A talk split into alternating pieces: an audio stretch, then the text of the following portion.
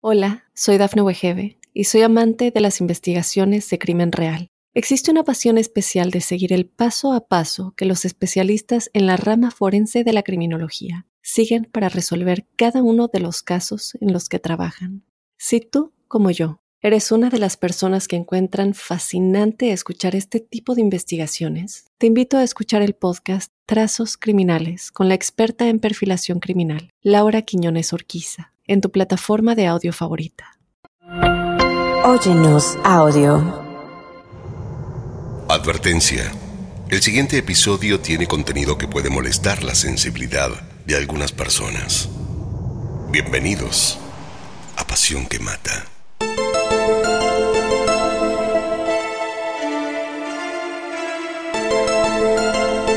En este episodio le contaré la historia de Ori Bryant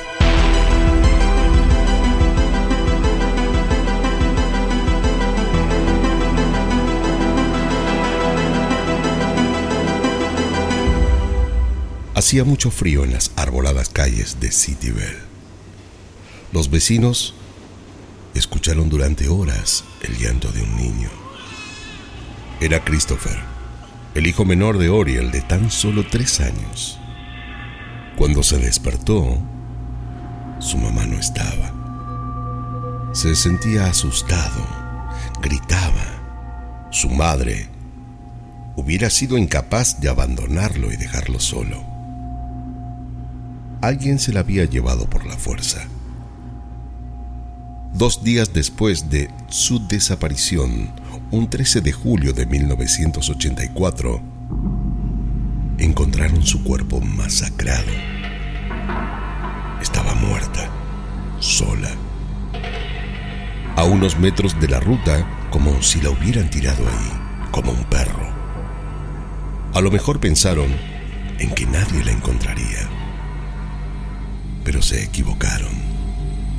Tenía 37 puñaladas en su cuerpo, la mayoría de ellas en la zona genital.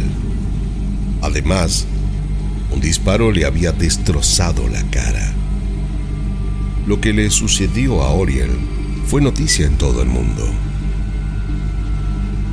No hay nadie preso por su muerte y todo sigue siendo un completo misterio. Pero, ¿quiénes la mataron? ¿Por qué lo hicieron? ¿Qué se esconde detrás de esta escalofriante historia?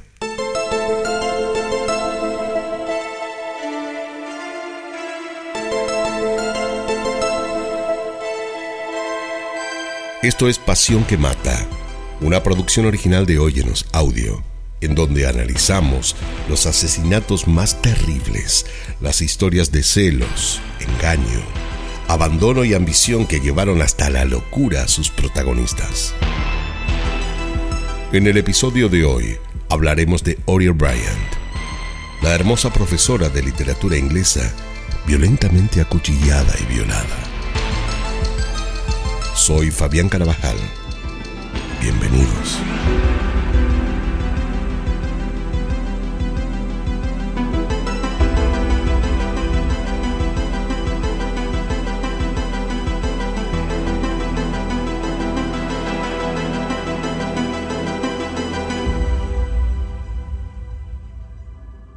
Son muchas las hipótesis que se vertieron. ¿Sería un crimen perpetrado por celos? ¿Tenía que ver su muerte con un asesinato ritual? ¿O fue un crimen filmado para las películas de cine snuff? Una denuncia llevada a cabo por una persona de nacionalidad alemana que vivía en Argentina fue quien aseveró que Oriel había sido secuestrada y filmada para realizar una película pornográfica. Un film de cuchillazos, violaciones y hasta disparos perpetrando el cuerpo de una mujer inocente y contra su voluntad.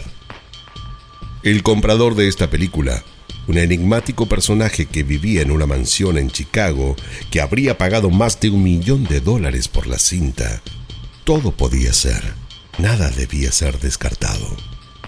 Cada una de las teorías, declaraciones y denuncias continuaron su curso en la investigación. Además, también existía un posible sospechoso. Alguien a quien vigilaron muy de cerca, que en más de una oportunidad había actuado en forma violenta con ella. Su ex esposo, Federico Pipo. A su familia también se la vinculó con este crimen. El hermano de Pipo, Esteban, su madre Angélica y su primo Néstor Romano, todos podrían estar involucrados. Soy Ricardo Canaletti, periodista argentino. Hace 40 años me dedico a informar, analizar e investigar casos criminales de todas partes del mundo. Oriel Bryan no se llamaba Oriel. Su verdadero nombre era Aurelia Catalina Bryan, pero a ella le gustaba Oriel y prefería que todos la llamasen de esa manera. Lo mismo ocurría con su hermana menor, Dionisia. No le gustaba el nombre de Dionisia y quería que la llamasen Denise. Las dos tenían ascendencia británica no solamente por parte del padre, sino también por parte de su mamá, cuyo nombre era Millicent Brackenberry de Bryan. Oriel había nacido en 1947. Cuando tenía alrededor de 20 años ya la familia se había separado, los padres se habían separado y Millicent, junto con sus hijas Denise y Oriel, vivían en un departamento de la ciudad de La Plata, en la provincia de Buenos Aires, mientras que Brian había ido a vivir a Uruguay, donde también tenía negocios.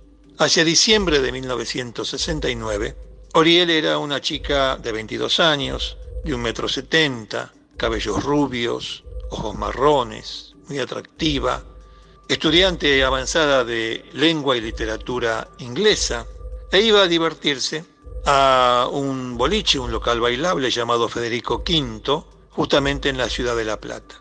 Allí la vio otro Federico, Federico Pipo, un muchacho algo mayor que ella, de 29 años, estudiante de filosofía y letras. Pero Pipo quedó impactado, quedó, digamos, de una pieza cuando la vio bailar a Oriel en la pista, sola o acompañada, quedó anonadado por la belleza de Oriel y no se atrevió ni a acercarse y mucho menos a decirle algo. Después, Preguntó entre los estudiantes, entre las amigas de Oriel, cuál era la dirección de la casa de la chica. De esa manera, siete días después de aquel encuentro, en realidad de aquella vez en la que Federico Pipo vio a Oriel en la pista de baile de aquel boliche, se presentó en la casa de Oriel y lo atendió Millicent, la mamá. Federico Pipo sacó su documento, se presentó, y le dijo, señora, yo quiero tener una cita con su hija. Claro, Millicent, lejos de asombrarse, le preguntó, ¿con cuál? ¿Con Denise o con Oriel? Pipo le dijo, no, con Oriel. Y Millicent llamó a Oriel, que entonces fue cuando lo conoció por primera vez a Pipo, porque en la pista de baile no lo había ni siquiera visto. Pipo le habló, venció sus miedos, y le propuso tener una primera cita, ir a, tomar un café o ir a un restaurante o ir al cine. Y Oriel le dijo que sí. No, en ese, no ese día, no justamente ese día, pero poco tiempo después se concretó la primera cita entre ambos. Desde entonces estuvieron juntos. El amor se formalizó el 4 de febrero de 1971, cuando se casaron. Después del casamiento, se fueron a vivir juntos, como casi todas las parejas recién casadas.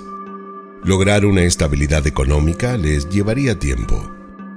Con la fe de que su situación mejoraría, decidieron sin dudarlo tener a su primer hijo.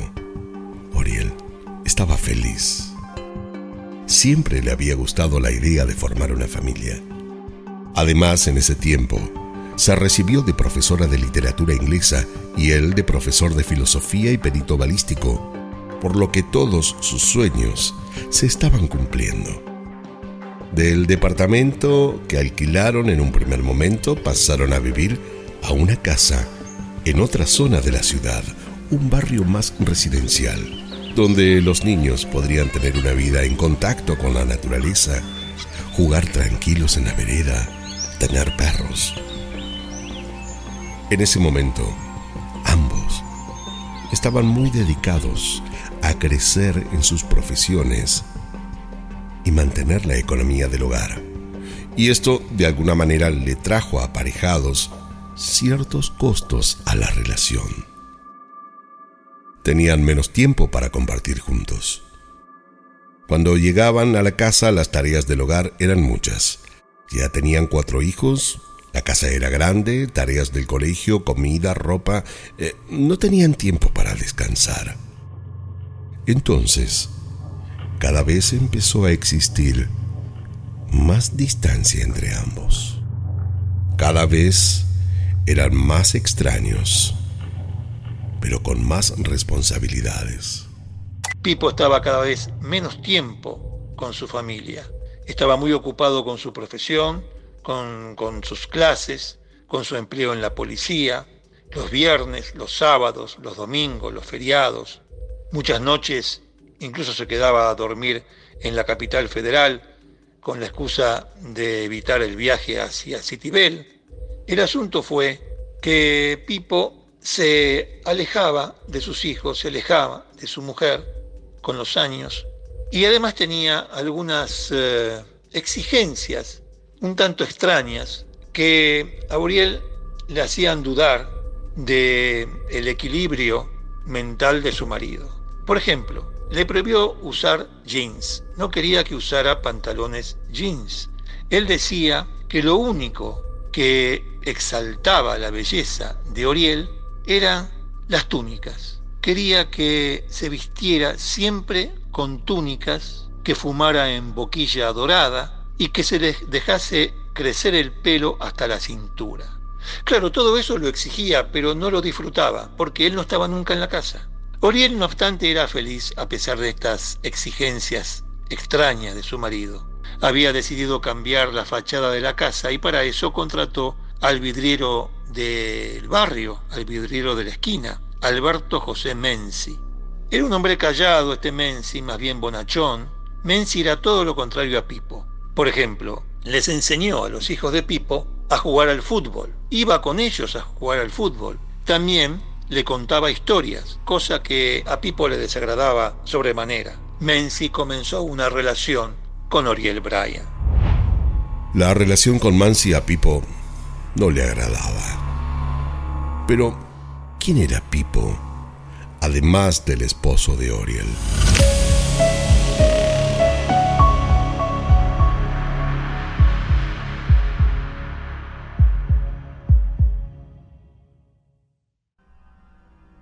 Federico Pipo era un hombre realmente extraño. Su madre casi no conocía a Oriel, pese a los largos años que llevaban juntos. Por parte de su familia materna, eran dueños de unas caballerizas en Lobos, lugar al que tampoco asistía con asiduidad y donde se cree que desafortunadamente mataron a Oriel. Pipo comenzó lentamente a convertirse en un fantasma. Cuando estaba en su casa, se dedicaba a sus patos, conejos o gallinas, como si hiciera tiempo que su vida transcurría ya en otros lados. La mente de Pipo y su corazón ya latían lejos de allí. Había encontrado al discípulo soñado. Era un alumno de Pipo, se llamaba Carlos Davis. Todo el mundo le decía Charlie. Era empleado de la Embajada Británica en Buenos Aires, un muchacho culto y muy refinado, uno de los alumnos más brillantes de filosofía y letras en el profesorado Roque Sáenz Peña. Hablaba como si tuviera más de 25 años y tenía una delicadeza extrema que cautivó enseguida al profesor Pipo. Pronto empezaron a frecuentarse fuera de las aulas, en algún café, en el departamento del joven, o en largas caminatas por la Avenida Santa Fe de Buenos Aires. Juntos encontraron una especie de comunión intelectual que iba más allá de la amistad. Eran, como en la Grecia antigua, un maestro y su discípulo. Al poco tiempo, era raro ver a Pipo sin Charlie a su lado. Y si bien Oriel no estaba de acuerdo, ¿qué podía hacer? Sencillamente prefirió callar, esperar. Consciente de que ella quería evitar el divorcio a toda costa. Pero aún a su pesar, ocurrieron hechos que de alguna manera la obligaron a cambiar de opinión. Pipo, durante el último embarazo de Oriel, decidió irse un mes a Europa con Charlie, sin consultarle, y menos aún, sin sugerirle que los acompañe. Ella no dijo nada, pero a su regreso todo fue un calvario. Sin hablarlo previamente, terminaron durmiendo en habitaciones separadas. Él se encerraba hasta altas horas de la noche a leer solo en su cuarto, con la luz de una vela, y hasta se llevaba la comida a su habitación, como si ya no le importara compartir nada ni con Oriel ni con sus hijos. Entonces, las discusiones se hicieron más presentes. Cada pelea una amenaza de divorcio. Cada reclamo, un acto de violencia. El punto final fue un 7 de abril de 1983. Pipo le pidió de muy mala manera a Oriel que le haga la comida, a lo que ella se negó. Estaba harta de sus tratos, de pensar que tenía que servirle en todo. Él se enfureció y la comenzó a perseguir por toda la casa con un cuchillo. Se caían las cosas al piso. Los niños lloraban. Ella intentó correr lo que más pudo hasta salir a la calle. Los vecinos escucharon los gritos salieron en su ayuda. La violencia había quedado a la vista de todos. Pipo, desencajado, con el cuchillo aún en la mano, entró a la casa y más tarde entró ella también. Nadie dijo nada, como si el tiempo se hubiese quedado detenido. Reflexivo y molesto, era el aire que se respiraba. Pipo en su cuarto comenzó a cambiarse para ir a trabajar. Pero antes de irse, estando ya en la puerta de salida de la casa, en un tono calmo, pero agresivo, la miró a Oriel a los ojos y le dijo, Cuando vuelva, quiero mi comida lista. Luego de decirlo, cerró con un portazo la puerta y se fue. Ella lo vio subirse al auto. Quería asegurarse que se iba. Agarró algunas cosas personales, subió sus hijos a su auto y fue derecho a la comisaría a hacer la denuncia. Tardó unas horas. Cuando finalizó, estaba agotada en su auto. Abrazó fuerte a sus hijos y respiró. Luego de mucho tiempo, respiró. Necesitaba una bocanada nueva de aire. Puso el auto en marcha y se dirigió a la casa de su madre, la misma donde él la había ido a buscar por primera vez. Así empezaría su nueva vida. Para Pipo regresar y que ella no estuviera fue una sorpresa. Jamás se imaginó que ella se animaría a desafiarlo así. Entonces, él empezó a insistir denodadamente para que vuelva. A veces de buenas y otras de muy malas maneras. Pero Oriel estaba decidida. No quería saber más nada no volvería a esa vida sometida a merced de los gustos y caprichos de su esposo. Su hermana la apoyaba y esto le daba mucha tranquilidad. Además, él le había pegado ya varias veces. Y estos hechos la hicieron recapacitar. ¿Hasta cuándo aguantaría? fueron su punto de no retorno. aunque internamente temía que algo así pudiera volver a ocurrir. Federico no aceptaba que ella tomara sus propias decisiones y sus golpes habían sido el costo que había tenido que pagar.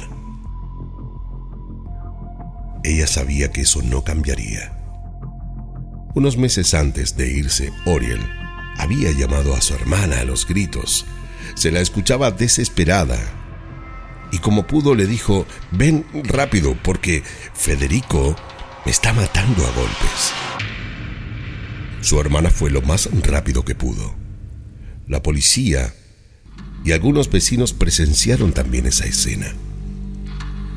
Con su hermana de su lado, no se sentía sola para sortear la violencia que pudiera mostrarle Pipo.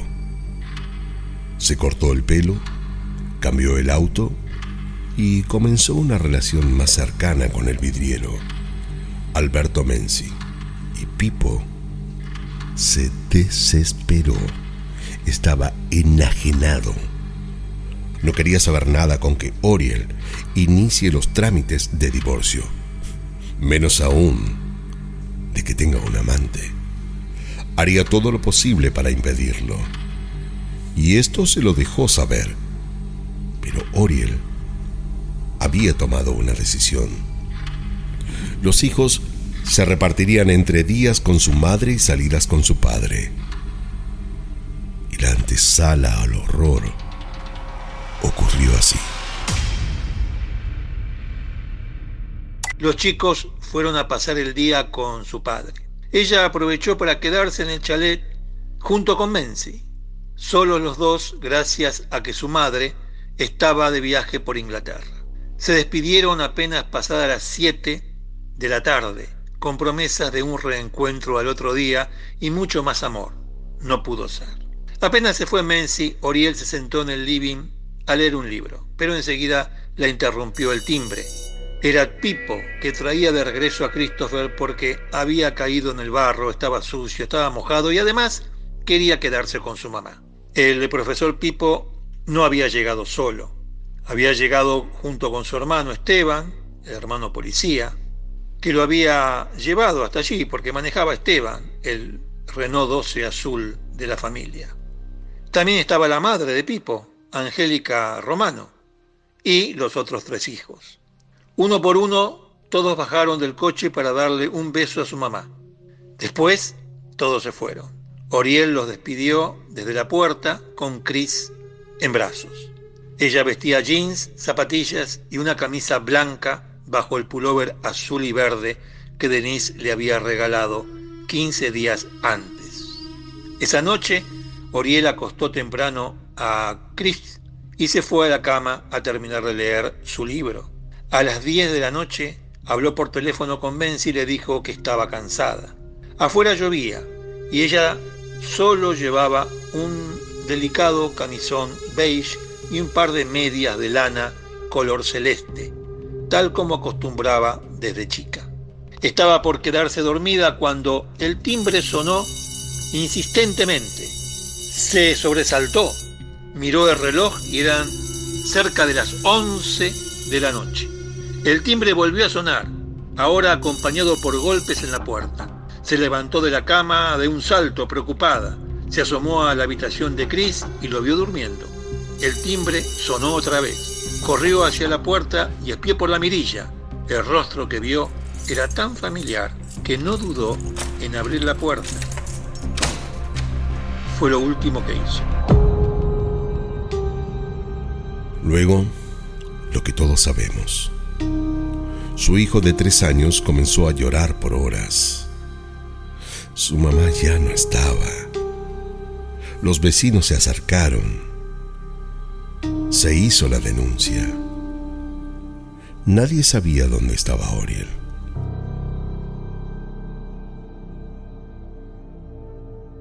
Ante su desaparición, al primero que detuvieron fue al vidriero con quien Oriel mantenía una relación amorosa.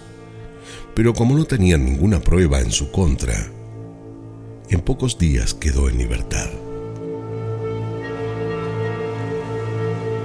El 13 de julio, un señor que venía desde Mar del Plata con su esposa en dirección a la ciudad, decidió frenar en la ruta pasado el mediodía. Hizo 20 metros por un camino de tierra al costado de la vía principal. La intención era estirar un poco las piernas, pero volvió corriendo. Estaba asustado, en shock. Puso el auto en marcha y escapó del lugar hasta un patrullero al que le dijo lo que había visto. Ricardo Canaletti nos describe con mucha claridad.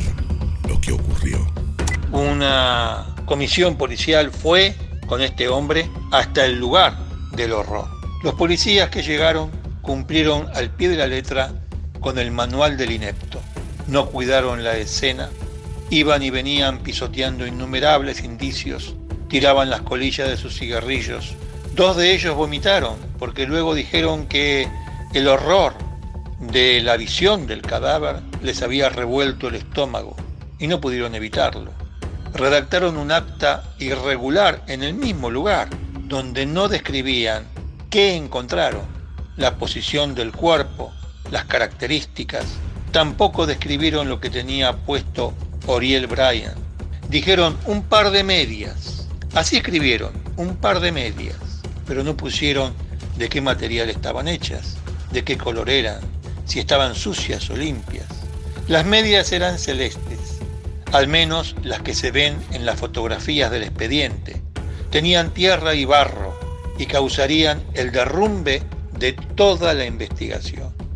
Un par de medias. Se presume que entre la noche del 9 y la madrugada del 10 de julio, Oriel fue sacada de su casa en camisón y medias, pero su cadáver fue encontrado desnudo, pero con las medias colocadas. Entonces, este hombre, por pura casualidad, había encontrado el cuerpo mutilado de Oriel. Espantosa escena. Imposible imaginar cuánta hazaña. Los médicos forenses contaron la cantidad de puntazos y cortes que tenía el cuerpo de Oriel Bryan. Llegaron a la cifra de 37, de los cuales 24 destrozaron el aparato genital de la mujer. Eran tantas las heridas en el mismo lugar que parecía como si hubiesen querido descuartizarla desde la vagina, porque seguía en su estómago un profundo corte con parte de sus vísceras fuera del cuerpo. También tenía abierto el pecho, lesiones en el corazón, obviamente. El cadáver tenía golpes desde la cabeza a los pies, marcas indescifrables, las costillas rotas a patadas un balazo que le borró la boca, desfigurando todos sus rasgos. Había dientes esparcidos al lado de la cabeza, o cerca de ella. Tenía otro tiro más en el glúteo derecho que salió por el muslo. ¿Por qué un tiro en el glúteo? ¿Acaso ella quiso escapar? Sería una de las primeras lesiones. Las lesiones de cuchillo o daga fueron las que le ocasionaron la muerte. Una de ellas la tenía en la espalda, un profundo puntazo llegaba hasta la médula espinal. ¿Cuántas personas participaron de esta atrocidad? Debieron ser varios. ¿Cuántos hombres la retuvieron? ¿Cuántos cuchillos se usaron? ¿Cuántas dagas se usaron? No se sabe, nunca se supo. Jamás. Un perito de la causa escribió, el autor del homicidio es un ser sexualmente reprimido que un día da rienda suelta a sus represiones y se vuelve altamente peligroso. La señora Bryan fue objeto de su odio ancestral a la mujer por parte del sujeto que vio en ella a todas las mujeres y desató su salvajismo como una forma de vengarse. El ensañamiento con la zona genital de la profesora refuerza las características homosexuales del matador. Para un homosexual la visión de los genitales femeninos produce horror y reactiva en él el temor infantil a la castración. Palabras. Fueron palabras porque no hubo más hechos que los descriptos en la autopsia, que ya eran horrorosos, los hechos relacionados con sus lesiones, las lesiones que destrozaron ese cuerpo. Irreconocible, irreconocible. La policía, fracasado el intento de llevar preso al vidriero Menzi, comenzó a investigar a su marido, a Pipo. Davis fue quien puso los ojos sobre Pipo. Él fue quien declaró que Pipo le había dicho que contrataría sicarios para matar a Oriel. Lo que sí, algo era seguro. Cuando Oriel abrió la puerta de su casa fue porque conoció a quien estaba del otro lado. Lo que las investigaciones suponen es que la drogaron y la llevaron a Lobos. En Lobos fue donde la violaron, le clavaron las 37 puñaladas y le dispararon. Los forenses hablaron de la furia destructiva del asesino. ¿Pero por qué? Mutiló su cara, sus pechos, el vientre, las piernas y la vagina de Oriel. Ella murió por apuñalamiento, pero antes existió una larga tortura. Lo que llamó la atención de todos en aquel momento fue el particular ensañamiento con el aparato genital de Oriel. Propio de un psicópata, de una mente perturbada. Su entierro fue con muy poca gente, solo algunos familiares y amigos. Su madre que volvió de Inglaterra en el primer avión que logró pasaje, estaba devastada, fuera de sí, sin poder comprender lo que estaba sucediendo.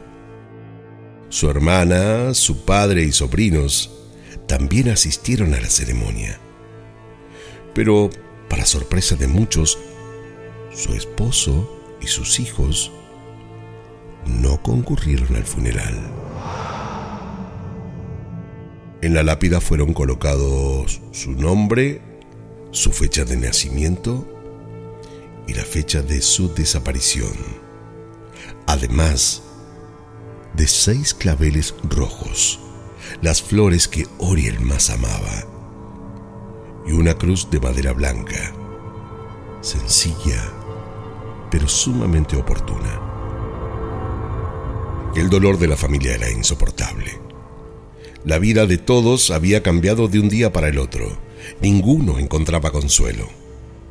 Pese a ello, las investigaciones siguieron su curso. Dar con los responsables era primordial.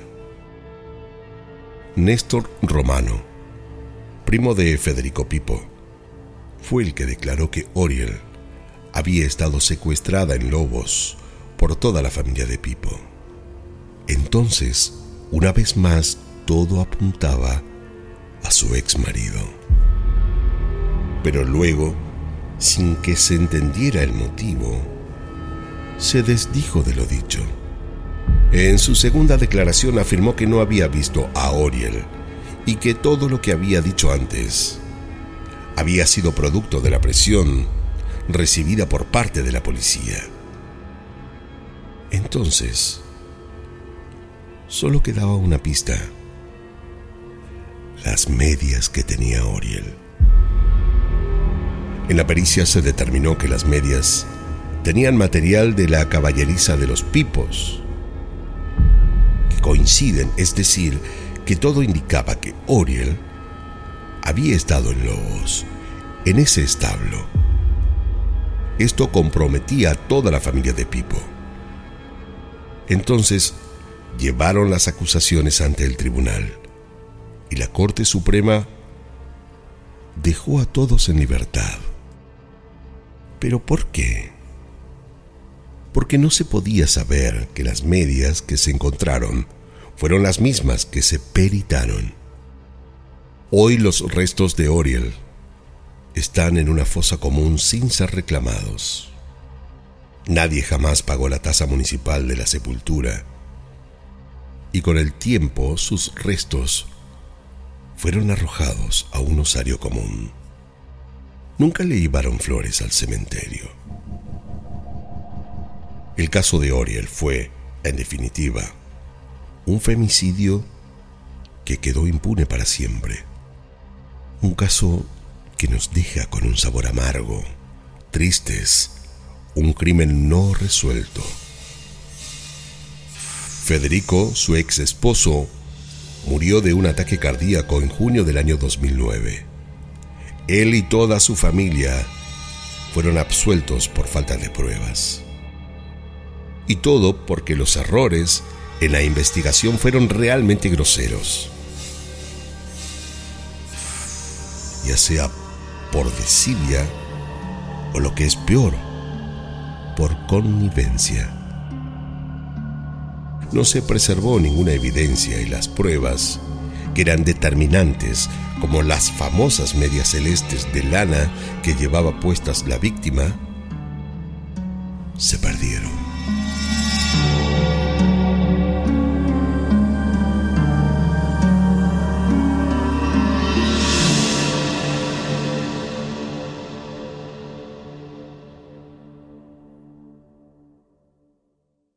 El caso de Oriel Bryan muestra claramente que no hay crímenes perfectos. Lo que sí existen son malas investigaciones o a veces investigaciones que no llevan a nada por algún interés. Son ineptitudes las que llevan tanto a la policía como a la justicia a cometer errores de los que no se vuelven. Es cierto que Pipo estuvo preso un tiempo, pero terminó absuelto sus hijos, hicieron lo que pudieron. Martina logró irse a vivir con su tía, salir del infierno de esa casa y rehacer su vida con la hermana de su madre, Denis. Pipo la despidió diciendo, mejor que te vayas, es una boca menos para alimentar.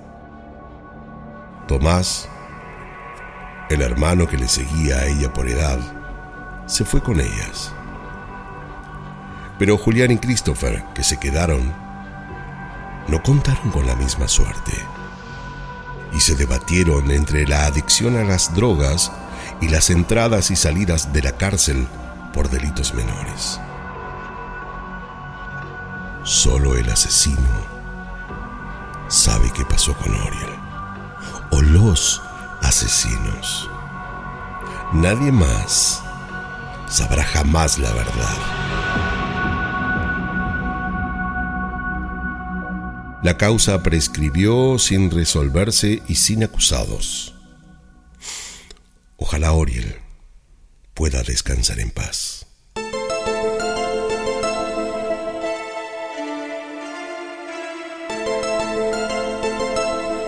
Esto fue Pasión que Mata, una producción original de Óyenos Audio no olviden de suscribirse y calificarnos en todas las aplicaciones de podcast. Soy Fabián Carabajal y nos escucharemos en el próximo episodio, en donde como siempre descubriremos cómo la obsesión puede confundirse con amor cuando en realidad llega a ser una pasión que mata.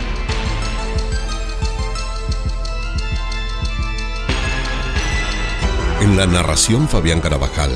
Producción ejecutiva Dafne Wigebe. Guión y producción Débora Montaner. Edición y montaje Fabián Carabajal Diego Arce. Música original Giano Joel. Con la participación especial de Ricardo Canaletti, periodista experto en criminología.